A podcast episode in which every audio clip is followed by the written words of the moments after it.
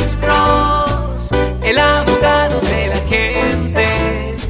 Cuando te arrestan de repente, Alex Cross te ayudará. Bueno, soy el abogado Alexander Cross con otro segmento de Duda Irrazonable con el abogado criminalista Alexander Cross. Pues de nuevo estamos respondiendo a un mensaje que nos vino en nuestra página de Facebook, Doctor Alex Abogado. Hola, abogado, tengo una pregunta. Cuando una persona se tiene que registrar como ofensor sexual, ¿es verdad que es por vida? ¿Y eso es verdad aunque tenga buen comportamiento? Me gustaría saber.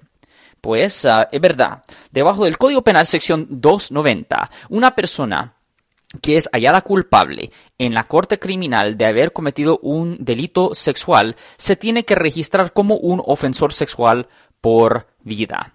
La forma en que esto trabaja es que todos los días, en la fecha de su cumpleaños cada año, o en la fecha de su cumpleaños cada año, usted se tiene que levantar en la mañana y tiene que ir a la estación de policía en la ciudad donde usted vive para registrarse.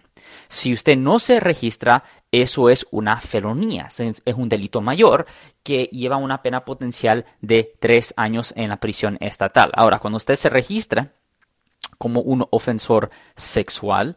Ah, su información sale en el website meganslaw.ca.gov y toda su información es pública y cualquier persona puede buscar dónde usted vive ah, y verificar si usted está viviendo cerca de niños y de parques y cosas aquí, así también porque el código ah, penal sección 290 también impide su habilidad de vivir cerca de niños y parques y escuelas y cosas así.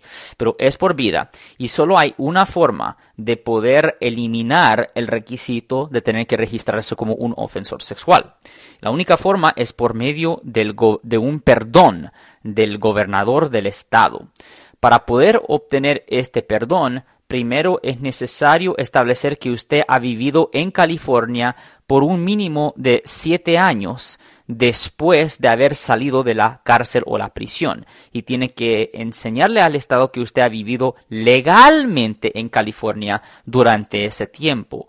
Después se tiene que hacer ah, una audiencia en la corte donde usted fue hallado culpable para solicitar un certificado de rehabilitación. Ese certificado de rehabilitación después es sellado y mandado al gobernador del estado y el gobernador del estado hace la decisión si firma su documento o no.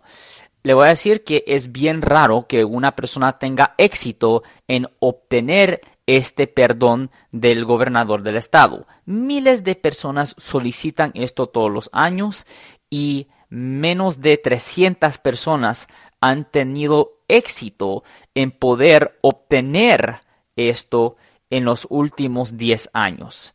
Pues ese era un segmento corto de Duda Irrazonable con el abogado criminalista Alexander Cross. Siempre nos pueden oír todos los martes y viernes a las 12 y 35 pm en la radio 1010 AM y todos los jueves a las 12 del mediodía en la 1370 AM La Caliente, respondiendo a sus preguntas con respecto a los casos criminales, los casos penales. Y si alguien en su familia o si un amigo suyo ha sido arrestado o acusado por haber cometido un delito, llámenos al 1-800-530-1800.